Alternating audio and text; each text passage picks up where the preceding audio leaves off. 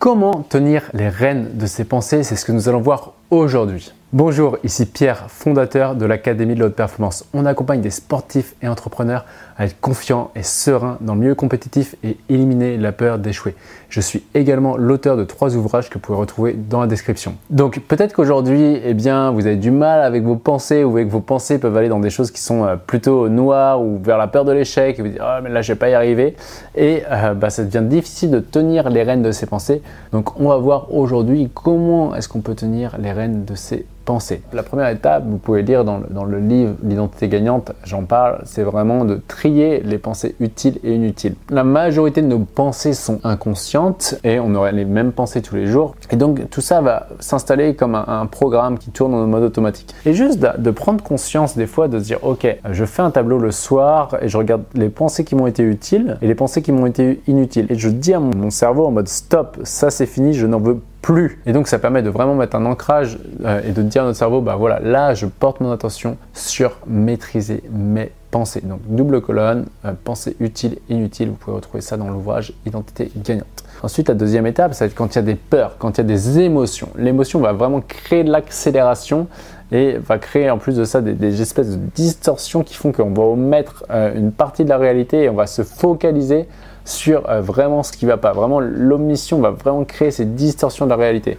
Ça veut dire que si je prends mon téléphone là, bah, le téléphone n'est pas très grand, mais pourtant si je le mets là, le téléphone n'est pas plus grand, par contre j'ai l'impression de voir que le téléphone. Alors qu'en vrai, si je prends de la hauteur et de l'altitude, je vais voir que finalement c'est juste une petite chose. Donc pour cela, pour cela, ce qu'il va faire, c'est d'arriver à sortir au maximum de l'émotion.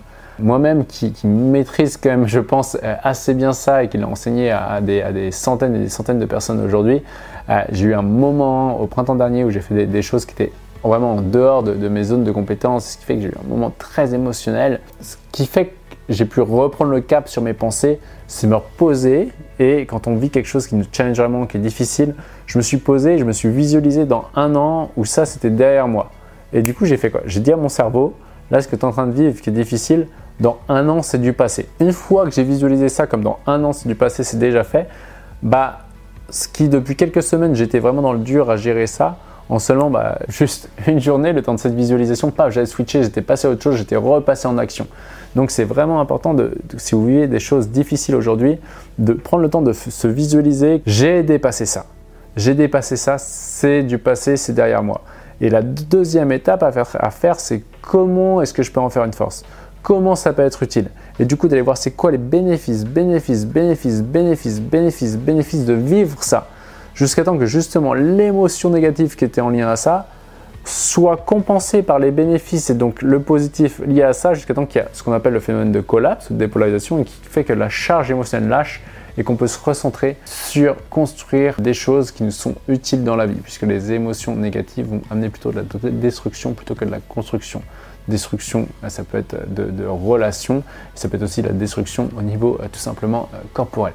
Donc c'est important d'arriver à, juste être capable de se visualiser au quotidien, si vous avez une période difficile, comme si le problème était derrière vous. Et quand vous faites ça, vraiment, ça vous soulage. Et ensuite, d'aller élargir l'espace-temps. C'est-à-dire que si là, on vit quelque chose et qu'on a 25 ans, 35 ans ou 40 ans et qu'on vit une étape de notre vie pendant un an très difficile, ça va être capable de voir les choses, ok, mais si je vis 80 balais, eh bien cette période-là de un an vraiment difficile, elle va représenter un peu plus de, je sais pas, 1,2% de ma vie. Euh, et finalement, c'est vraiment pas grand chose en fait, c'est 1,2% de ma vie là. Donc, en quoi les 1,2% de ma vie euh, qui sont plutôt négatives amènent les 98,8% de ma vie qui sont plutôt cool. Et en prenant de la hauteur, de l'altitude, on va voir que finalement, euh, ce qu'on est en train de vivre là est en train de nous construire pour demain. Et donc l'émotion négative liée à ça va euh, s'atténuer et donc nos pensées, c'est plus facile de garder le cap sur ce qui est réellement important pour nous. Et voici pour cette vidéo. Si vous avez aimé, pensez à mettre le like qui fait toujours plaisir. Pensez également à commenter.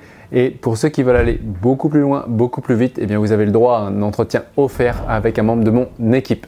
Et sur ce, rappelez-vous, l'important n'est pas ce que vous faites, mais qui vous devenez.